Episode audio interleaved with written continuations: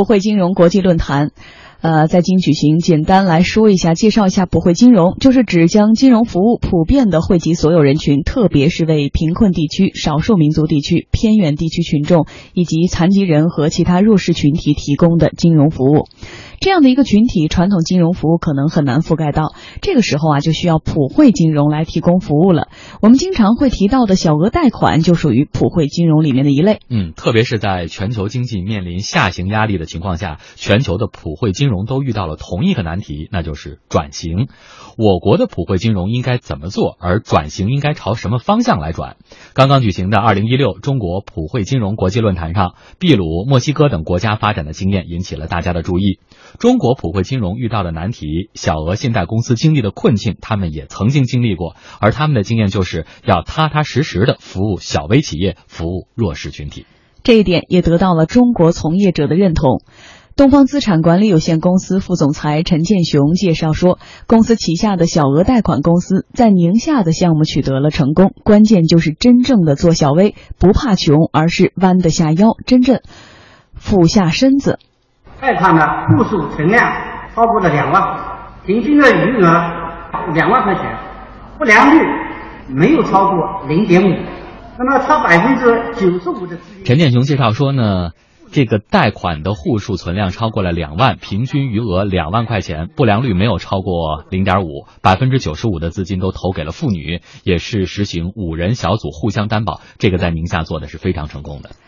与此相辅相成的，就是监管层也要把真正的服务中小微弱的微型金融、普惠金融纳入到金融机构的监管体系里，而不是对他们另眼相看。中国人民大学中国普惠金融研究院院长贝多广呼吁说。最重要的，我觉得是要从整个国家的发展战略来思考。它的宗旨是要服务中小微弱。这个弱不是说身体弱，当然包含身体弱，主要是指在金融的资源使用上，它是一个弱势群体的那些人。目标我们一定要明确，我们要大声的呼吁这些从事普惠金融的机构，不管他有没有牌照。一定要纳入到整个国家发展战略，纳入到普惠金融正规的体系当中，不要另眼。而说到监管，不得不提的是最近普惠金融的一件大事，在征求意见稿出台近八个月之后，P2P 网贷行业暂行管理办法最近正式亮相了。经国务院批准，银监会会同工信部、公安部、网信办发布管理办法，明确了网贷行业的信息中介地位，并且明确了中央监管部门和地方政府双负责的监管架构。对于自然人及法人借款上限，也都做出了明确规定。一信公司 CEO 唐宁认为，这次颁布的管理办法也体现出了小额普惠的逻辑。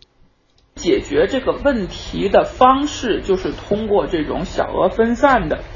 这样的这种方式去出借。然后可以形成相当程度的这种鸡蛋放到多个篮子里边的这样一种避险啊，本身呢就是有这种小额这样的一个逻辑在里边。回望中国以小额贷款公司为主体的普惠金融发展，过去依靠密集的劳动力支撑，很多信用数据的收集都是靠人力一家一户的走访，而如今人海战役已经行不通，必须围绕互联网技术创新。那么关键的突破口在哪里呢？中国小额贷款公司协会副会长刘金香拿美国举例说，在美国，大的信誉评级机构通过海量数据搜集和分析，给个人和企业做信用评级，这给金融企业提供了便利。这个评分它提供给银行和其他非银行金融机构来作为信贷发放的依据。然后呢，对金融机构现在在建立他自己的风控模型，依据这个贷款的评分，然后来判断。你的个人和企业收支能力是怎么样的？你的还款的意愿、还款的能力是怎么样的？嗯。所以说到普惠金融，张毅觉得我们现在最需要解决的问题有什么？我觉得最大的问题就是说，这个普惠金融到底是什么和做什么？所谓是什么，就是说它到底是一种带有政策性的这种业务，是由政府来主导，还是由市场来主导？这就是两种不同的定性。就是说，我们的普惠金融需要在顶层设计这个层面更加的明确。普惠金融表面上是让更多的人阳光普照嘛，让更多人能够享受到金融的这样一种便利。啊，这个呃呃，尤努斯有个名言，就是二零零六年诺诺奖获得者，他做的就是穷人银行嘛。他有个名，他说什么呢？他说信贷权是一种天赋人权，嗯，就是这种信贷消费权、金融权利，每一个人都有资格去享受。啊，最近有个片子在在上映，就是绑架那个喜力那个那个真实那个案例。嗯那么开头就是五个年轻人，河南年轻人去银行贷款，贷不着款，因为贷不着款，最后就没办法了，就是铤而走险去牵抢银行，然后就抢那个喜力的老板。嗯这样就说明什么呢？就是呃这种金融的服务啊，过去的时候是大多数时候，更多时候是为这种富人或有产阶级来服务的。那么对那些呃无产阶级或者说没有更多这种呃财力的这种群体的话，怎么提供这种基本的这种保障？而且我觉得普惠金融的话，它不是一个简单的扶贫这种概念，嗯啊，不是一种扶贫，也不是一种福利，而更多时候，如果你更多时候更像一种造血式的这样一种扶贫。啊，他不是说把这钱给你就无偿的给你，他是有利息回报的。嗯，但是过去这些年，我们好像始终没有走出这样一个误区，就是对穷人的话，你能严厉吗？是不能严厉的，你只能把钱给他，这可能就不需要回报了。但是市场经济里面其实是需要回报的，我可能给你的利息可能会比市场化率略低一点，但是如果我借给你的钱的话，你必须要承担这样一种利息。所以说，我觉得我们在过去这些年里面，我们其实一直没有完整的走出这样一个误区，总觉得我们应该拿一笔钱去帮穷人。我们我们常讲这个救急不救穷嘛，对对吧？但是呢，这种但是你那个尤努斯他在那个孟加拉做这样一个实验的话，也提醒和告知我们，穷人其实也是有很多这种金融的需求的。穷人，特别是已婚已育的妇女这个群体，他更是有这种信誉权的。所以我们看刚才背景的介绍，就百分之九十五他贷给已婚的也妇女嘛，嗯，然后尤努斯在孟加拉做这个实验也是百分之九十七都是贷给妇女。他觉得这种已婚已育，然后有小孩的这个妇女这个群体是最诚信的一个群体，哎，这个有家有业。群体的，我说一下是很需要。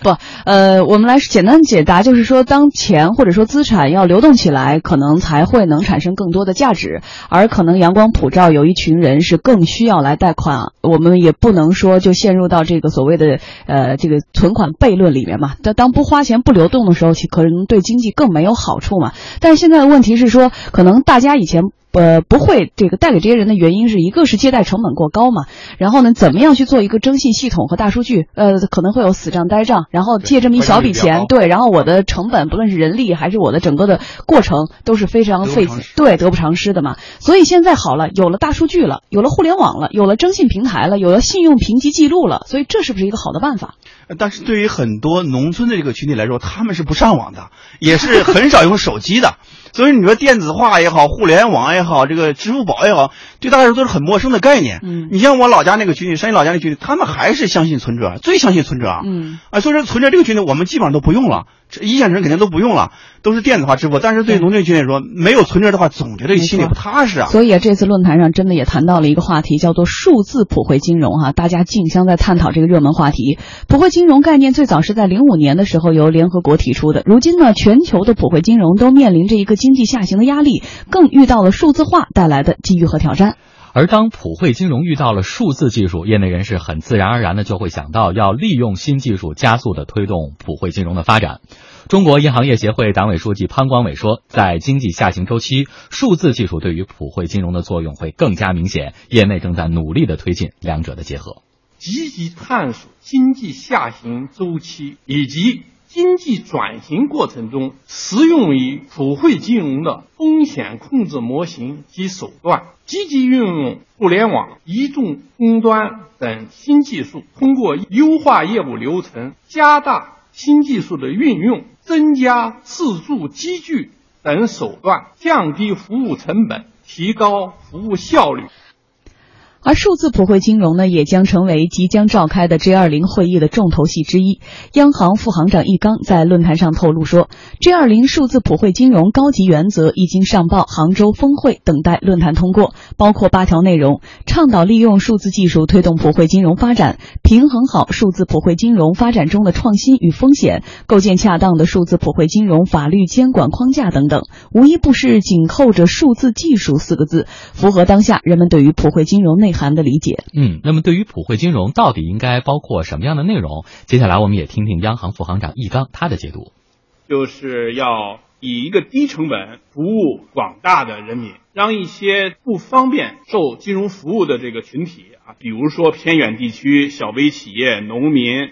城镇的这个低收入的群体、贫困人口、残疾人、老年人这些特殊的群体呢，也能受到金融服务。我们最重视的就是存款的账户、储蓄啊、贷款的服务啊，能不能够有方便的支付的手段啊？能不能够有非常方便的办法可以得到保险或者其他的一些理财服务？同时呢，消费者保护啊，一直也是普惠金融的一个非常重要的一个方面。同时呢，易纲提醒全球业界关注发展数字普惠金融的时候，也要注意克服数字鸿沟，别让普惠金融的触角在最后一公里搁浅。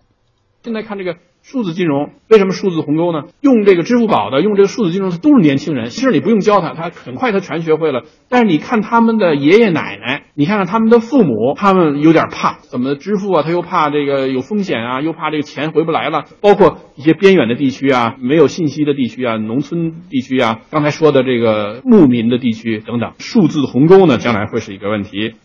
从全球的经验来看，普惠金融做的比较好的、比较让人放心的是手机银行服务。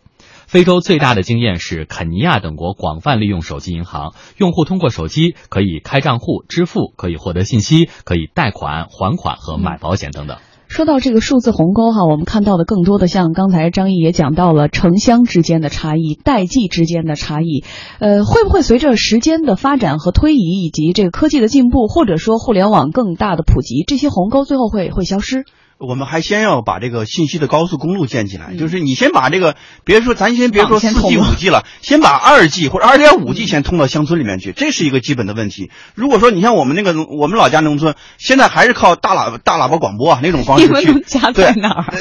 通过那种方式来来告知很多事情啊。那所以说，就是互联网这种因素，就是很多农村的现在很多这个下一代这个群体，他们已经用手机了，但是那种老一辈老一辈的话，他们很多时候对于这种新生的事物还有很多这种排斥我接受不了。另外，我觉得就是普惠，我们谈到普惠金融的话，一定要讲究一种平衡。什么平衡呢？就是在呃政策性和市场性之间寻求一种平衡。就是刚才我们谈到，大到底是政策来政府来主导。还是市场来主导，这是一个很大的这种区别的。我们看尤努斯这个小额贷款给穷人贷款这样一种方式，其实做的很不错，得到了国际层面这种认可，他也得到了这个呃诺奖嘛。但是呢，这样一种模式在印度复制的时候就遇到很多这种风险啊，不是这个模式本身出了问题，而是他们在做的过程中自身发生了很多扭曲和这种变形。因为什么呢？他很多人觉得这是个有利可图的一个事儿，然后呢，像很多的印度的，因为印度是小额贷款的一个非常大。的一个市场的区间，所以很多人就贷款，贷款的利率非常高啊，达到甚至百分之呃将近百分之一百。最后的结果是什么呢？我们看到印度的一个邦里面，就因为还不起贷款，导致上万人就选择自杀了。就这样一个世界的告诉我们，就是普惠金融，普惠金融一定还是政策性的主导为主这样一种方式，而不能够放任的让它去市场化的这种运作，不能够让更多的这种市场化运作通过市场化的机构。通过呃互联网金融也好，或市场化的运作方式的话，对于更多的老百姓的话，我觉得是一种风险的这样一种影响，同时呢，也对财产方面也是一种非常不安全的这样一种方式。所以还是要坚持一种政府主导和市场为辅的这样一种方式。另外的话，数字鸿沟的话，我在未来的区间里面，我们把互联网这个通道，把这个区块平台建起来之后，才有可能建立去完善。因为目前的话，东西部之间，呃，和这个嗯东北和东部之间，这个差距还是非常巨大的。